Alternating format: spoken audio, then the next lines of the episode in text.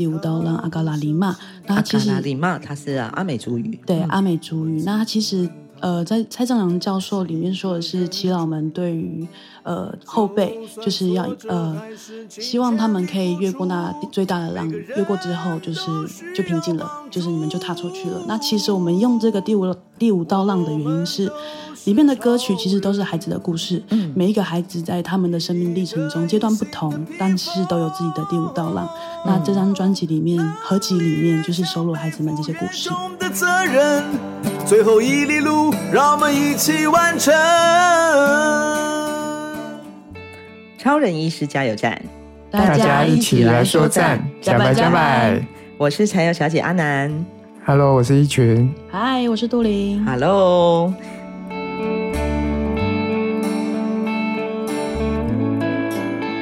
今天我很开心来到了台东孩子的书屋。的一个很特别的空间，不是很特别，因为大家今天听到今天的声音的音场哦，特别的专业感。为什么呢？因为我们好不容易进来一间真正的录音室里面录音啊，我们是一个行动录音室的概念，所以我们其实不会在录音室里面录。但今天我们来到孩子的书，竟然能够在孩子的书的孩子们跟伙伴们一起盖出来的录音室里面进行今天的访问，很开心。一群呃灵异群对不对？对。然后你是孩子书屋的副执行长。是。嗯，那杜林，你是在孩子书屋担任什么样的工作？我是多元教育组的主任。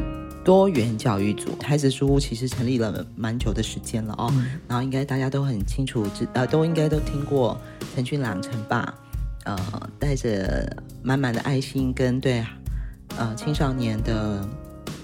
不同面向的教育跟人格教育的关怀，然后投入了在这个置业上，然后一直到现在，呃，我相信有很多很多的伙伴跟追随者，然后包括孩子书屋的孩子长大以后也回到这个呃组织，然后提供更多更多的参与，然后让更多孩子在这里不孤单不寂寞，然后可以做更多的事情。所以，一群你参与在孩子书屋这个组织有多久了？我从我二零一二年到书屋。然后到现在大概十一年多左右。嗯，哇，那么久了，所以你是台东人吗？哦，不是，我是台北人。台北人，那你怎么会跑到这里来？而且一待就待这么久？嗯，当初也是在求学的时候，自己很喜欢骑单车。OK，嗯，然后就到各地旅游。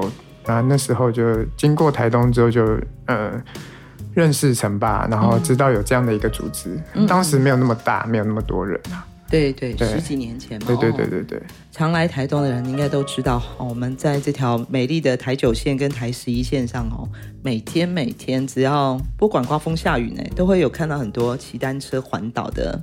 那时候就是 就是暑假，就是比较没事，嗯，嗯，所以就自己出来走走看看。杜玲，你会不会觉得全台湾的男生啊都有这个环岛梦？哎，我不是专门指男生啊，但是我碰到的男生朋友特别。就说一生一定要环岛台湾一次，嗯，女生也有啦。那你有吗？我就开车环岛就好了啊！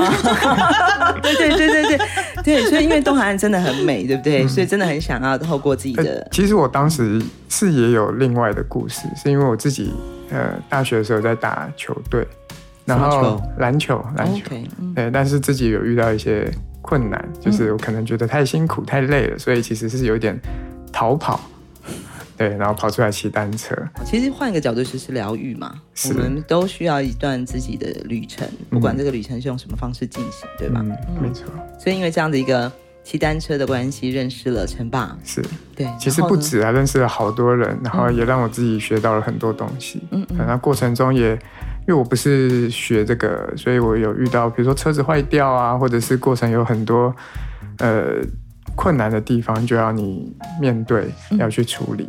对，那也是因为这个经验，所以让我觉得很珍惜，才会变成是每一年寒暑假都做这件事情。做哪件事情？骑单车，骑单车，就骑单车，全台湾到处骑这样子。嗯。那怎么会决定来台东，而且决定？到孩子书屋工作，因为台东就是每次出来我待最久的地方就是台东，很疗愈，对不对？那个那个土会黏人啊，超黏，的？还有台东的人都是非常的很 nice，嗯，OK，嗯，就是真心的去跟你做互动，嗯，所以后来就退伍之后就觉得那就留在这边，然后也是也可以继续做，因为陈妈那时候也有邀请我，就是带书小朋友坐单车呃环岛的练习，对，嗯嗯，所以后来就留下来。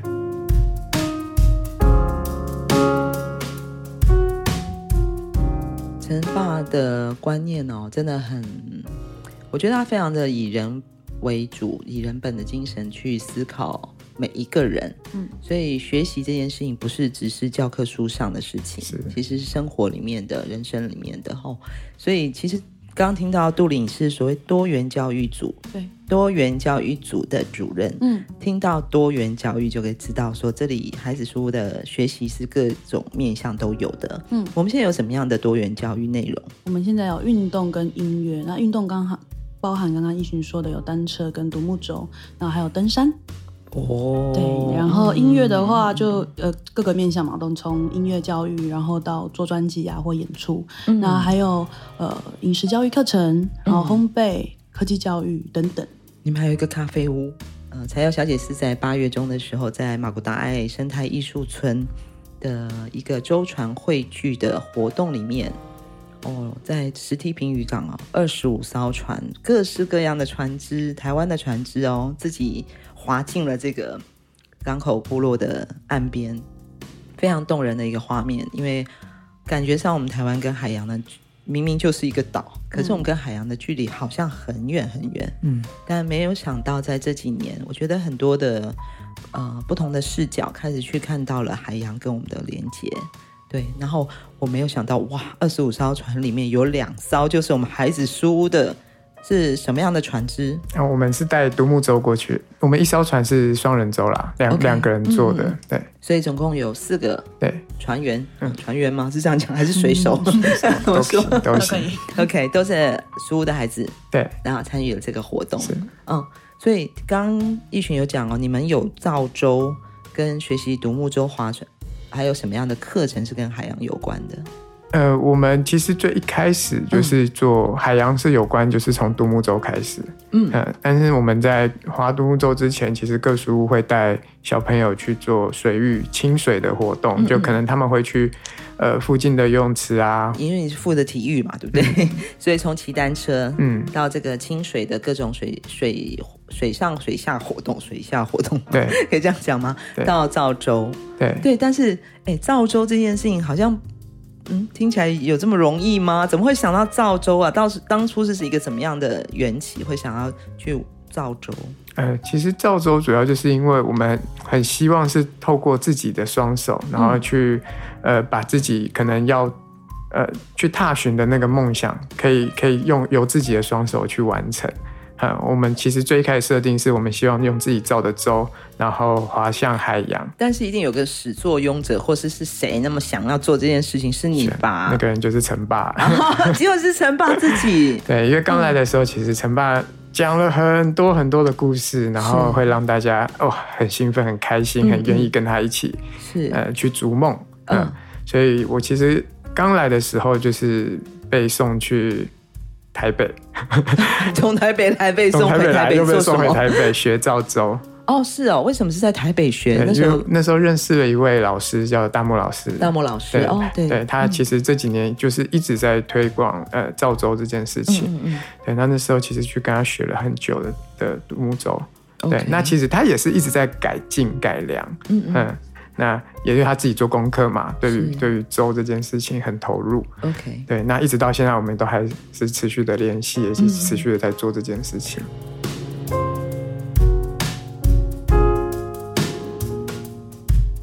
哦，原来是陈爸，他真的好多梦想哦。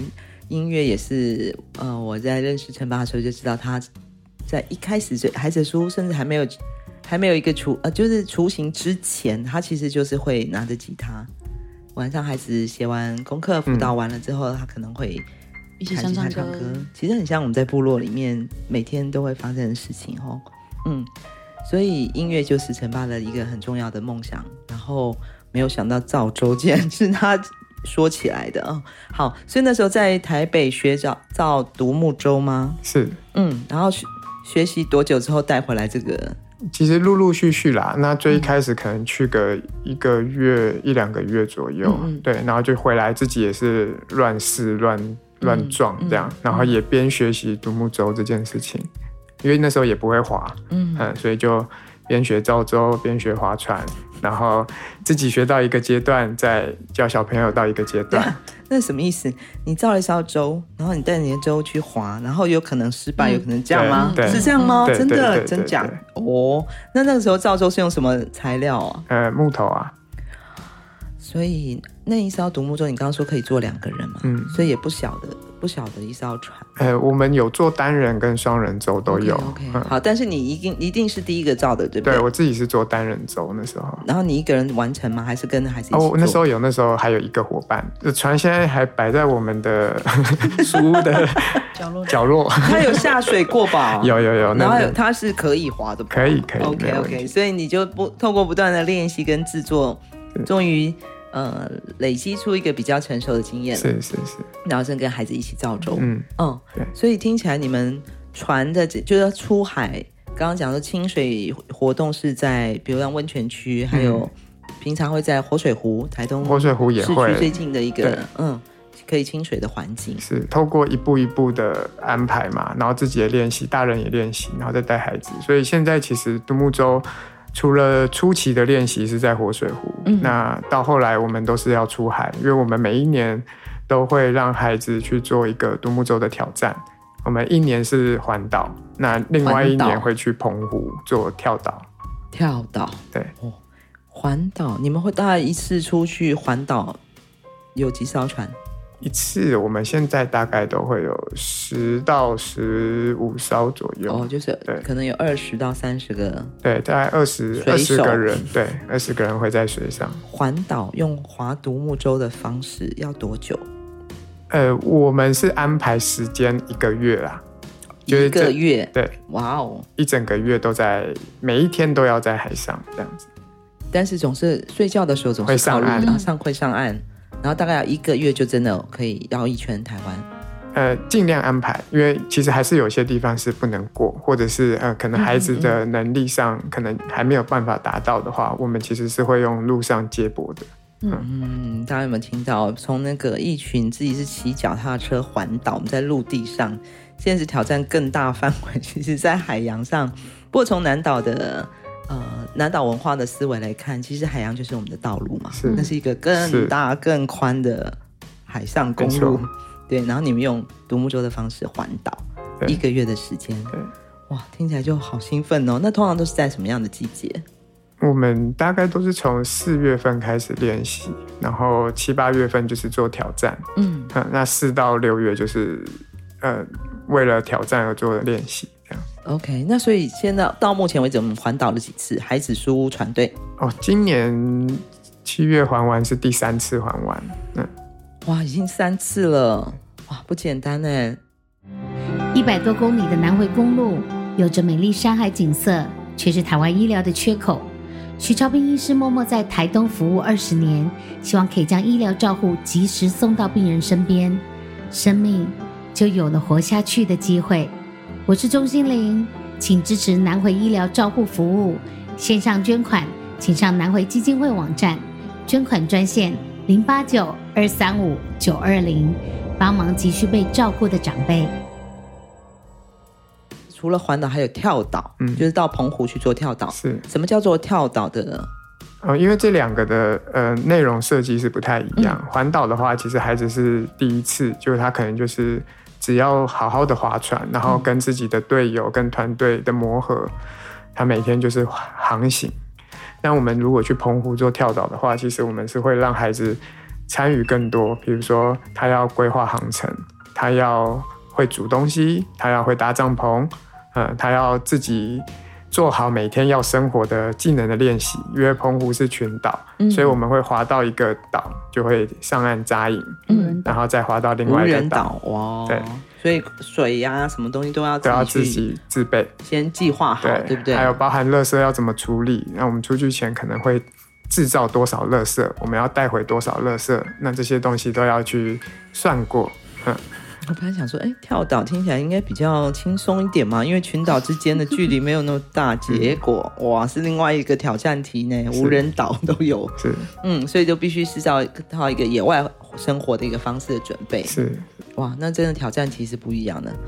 果然是陈爸的梦想啊，他真的给我们每一个人的题目不同。嗯，但是。重点是我们一定做得到的这个信心。对啊，嗯，因为这个过程其实孩子自己获得很多啦，然后同时我们陪伴者也获得很多，嗯，跟自然的相处，嗯，跟自然的相处，而且如果这艘船上是两个人，绝对不是自己划自己的，对不对？那是真的很重要的磨合跟合作。我听很多那个开始在玩、开始在做造舟的呃东海岸的艺术家朋友分享的。就是原来在船上，其实大家就是生死同命，哎，嗯，就是都在艘船上那件事情，人与人之间的关系要怎么去互相支援，然后一起的一心一意的那个航行，其实是很多很多的精神在在这个这叫这个航行里面会得到不同的体悟，跟你真的要付出，是。你真的要无私，嗯，哦，重点真的是无私哦，嗯。嗯这是孩子书屋航行的故事哇！我今天听到觉得已经鸡皮疙瘩起来了。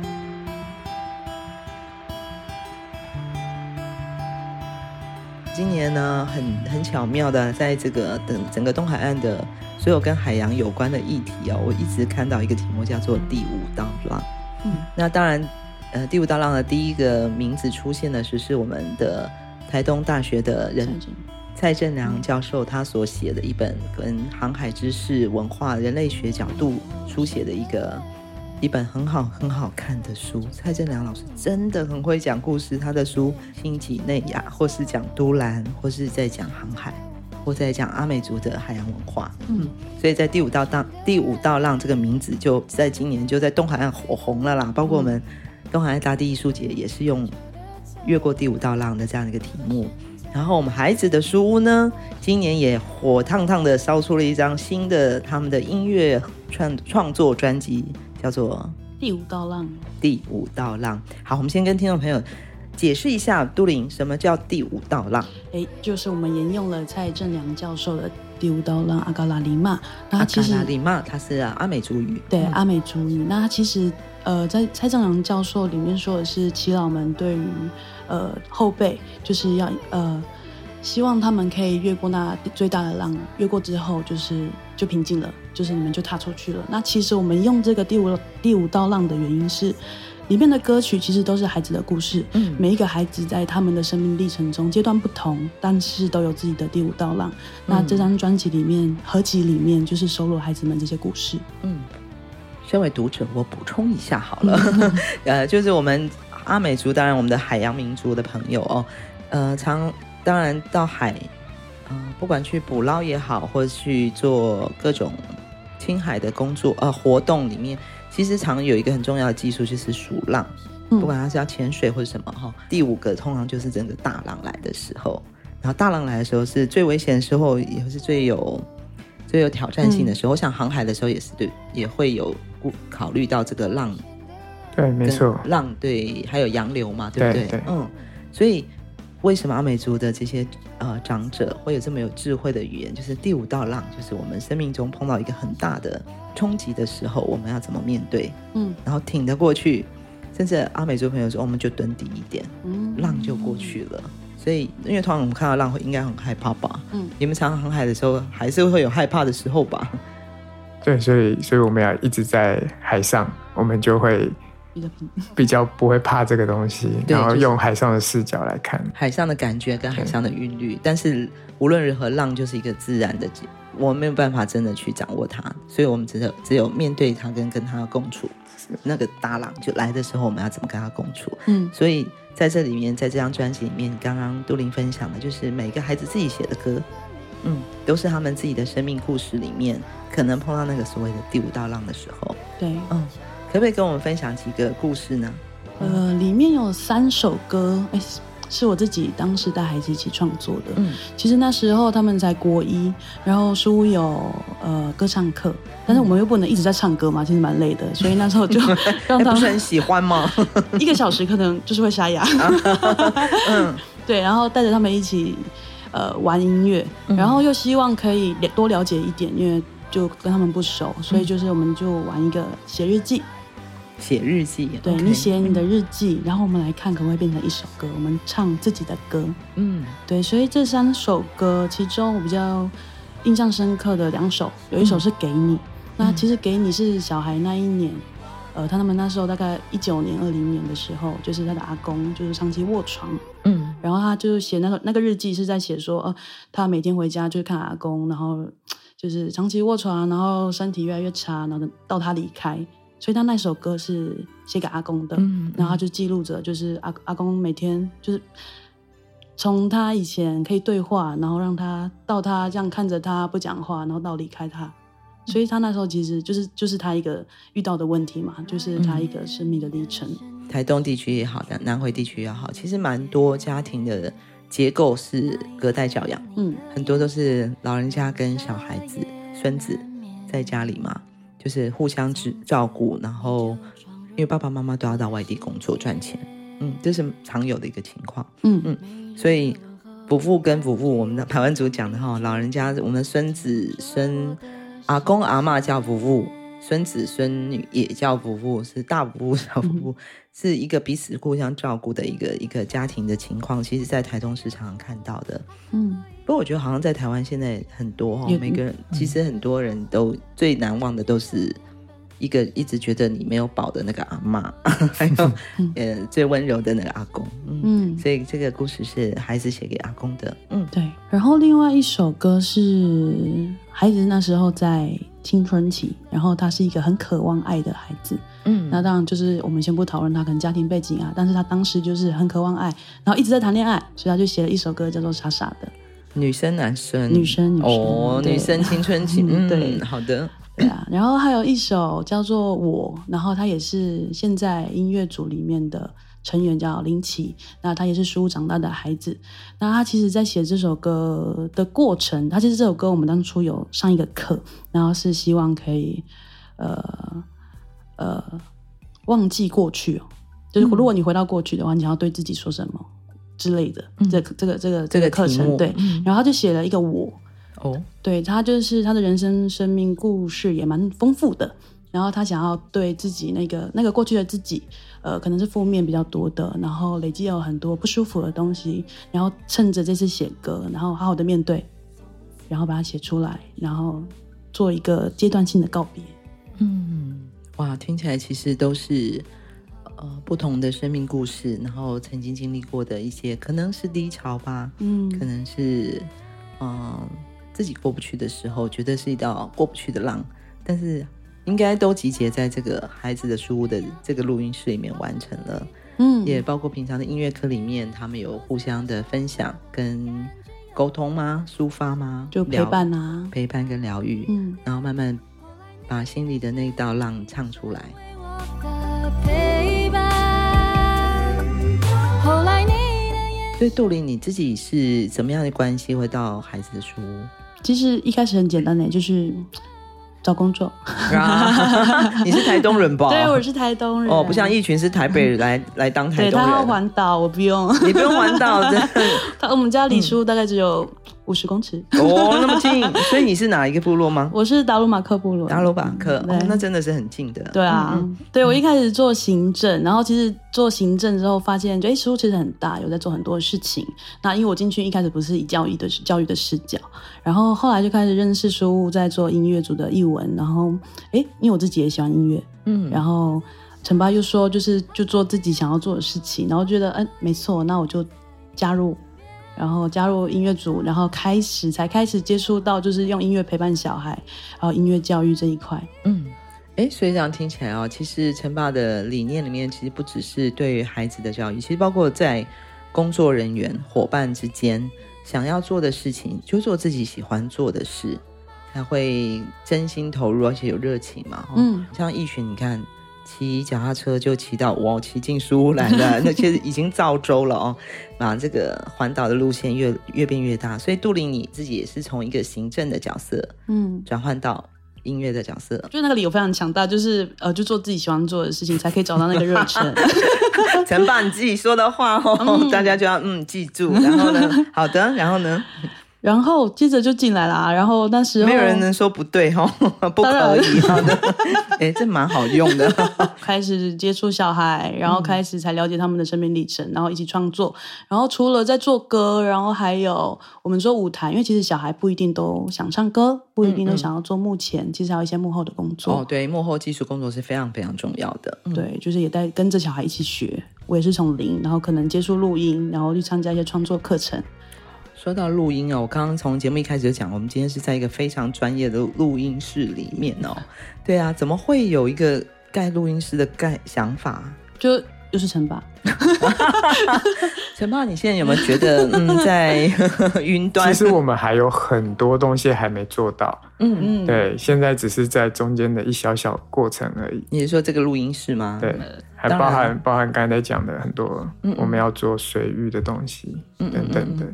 当然，当然，其实我相信，其实孩子书屋对我来讲是一个会呼吸、会长大、会慢慢呃变形、然后成长，因为它就像人一样，它是真的就是一个人的基本的样子，然后一个种人的，如果把人当成种子来看，它慢慢长大，慢慢变成一棵不一样的树，但是这都是在变化者的过程中。嗯，我们因为我们没有目标，先想好说我一定要变成嗯什么，嗯、对不对？是就是随着。彼此的滋养的养分跟投入，它就长出它该有的样子。谁晓得十年后书屋是什么样子？那时候十年，可能那时候那艘船已经不要划到哪里大西洋了咯，嗯、有没有可能？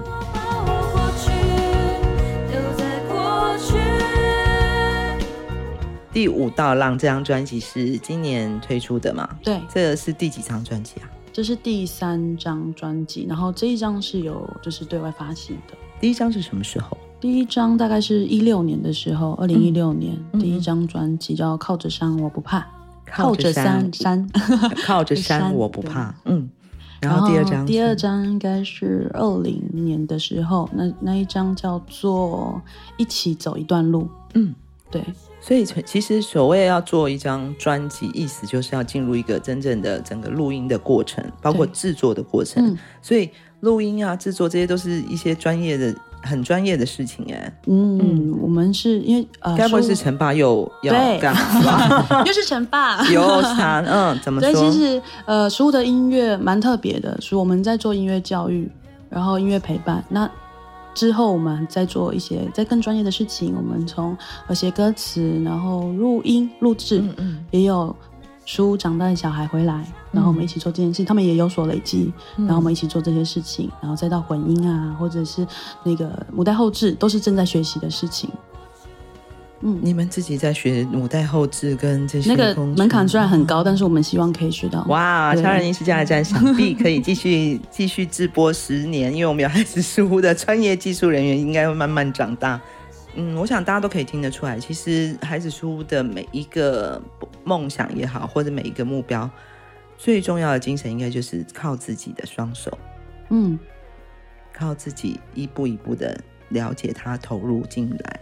所以，像第五道浪的制作人，或是你们的指导老师是谁？我们的制作人其实是音乐组的伙伴，叫志远，他是大小孩，嗯、他回来。嗯、然后我们的指导老师其实中间包含很多，嗯，像以前的大孩子光复，他也帮我们，呃，在。他的朋友里面做很多连接，那在做呃混音或者是母带后置混音的部分，我们是找我们的顾问叫钟兴国老师协助我们。嗯、那那时候我们去台南跑一趟，然后他教我们怎么混，对，然后再来我们先混了一版啊，但是因为毕竟我们还是没有什么经验，对，所以就老师还在指导我们，然后最后还是拿去给友好的朋友们去做母带后置，这样，嗯嗯嗯嗯。嗯，所以这张专辑我们可以在哪里可以购买得到，或是收听得到？我们可以在现在音乐串流上各大平台应该都有找得到，都可以找到。嗯、KKBOX、然后 Spotify，然后 YouTube 都有，只要有音乐串流平台，应该就都找得到。OK OK，、嗯、所以各位听众朋友，嗯、你们可以在我们的各大串流平台上，在听我们超人医师加油站的时候，同时也可以搜寻到第五道浪对这张专辑里面的每一首歌。嗯，实体专辑的话，就也会在呃我们黑孩子黑咖啡厅，嗯，做。公益贩售，对，好像在你们十一月即将有一场演唱会是吗？对，嗯，是什么时间呢？十一月四号，我们在台北表演艺术中心的大剧院，然后在下午跟晚上都有一场叫做《爱这世界》的音乐会。嗯嗯，那它是售票的演唱会吗？对，它是售票演唱会。哦，那所以什么时候开始卖票呢？我们已经开始卖票。哎呀，好紧张啊！到哪里买呢？我们可以就是到孩子的书屋的粉丝专页，嗯，然后或者是在 KKTix 那上面购买。对，粉孩子的书屋粉丝专业，对。所以是脸书上的粉丝专业，对，不是官网哦，对，是粉丝专业哦，对。然后还有我们的这个我们标准的购票系统，KKTix，KKTix，演唱会名称叫《爱这世界感恩音乐会》，爱这世界感恩音乐会，对，嗯、呃，我相信今天的嗯、呃、孩子书的故事，我们听到了从海洋带来的所有的讯息，我们孩子书自己造舟，自己环岛，自己跳岛，在一群老师的陪伴之下，还有我们杜林陪伴了我们的。孩子跟伙伴一起完成了这么多音乐的故事，跨过第五道浪，人生可以我们继续往前航行。马萨鲁，谢谢今天你们的参与，谢谢，谢谢。从屏东到台东这条南回公路上，有一间超人医师加油站，二十四小时不打烊。我们在这里与你一起分享公路上的故事。本节目是由医疗财团法人南回基金会制作，欢迎大家多多分享，以及在我们的节目下留言。我们下周见。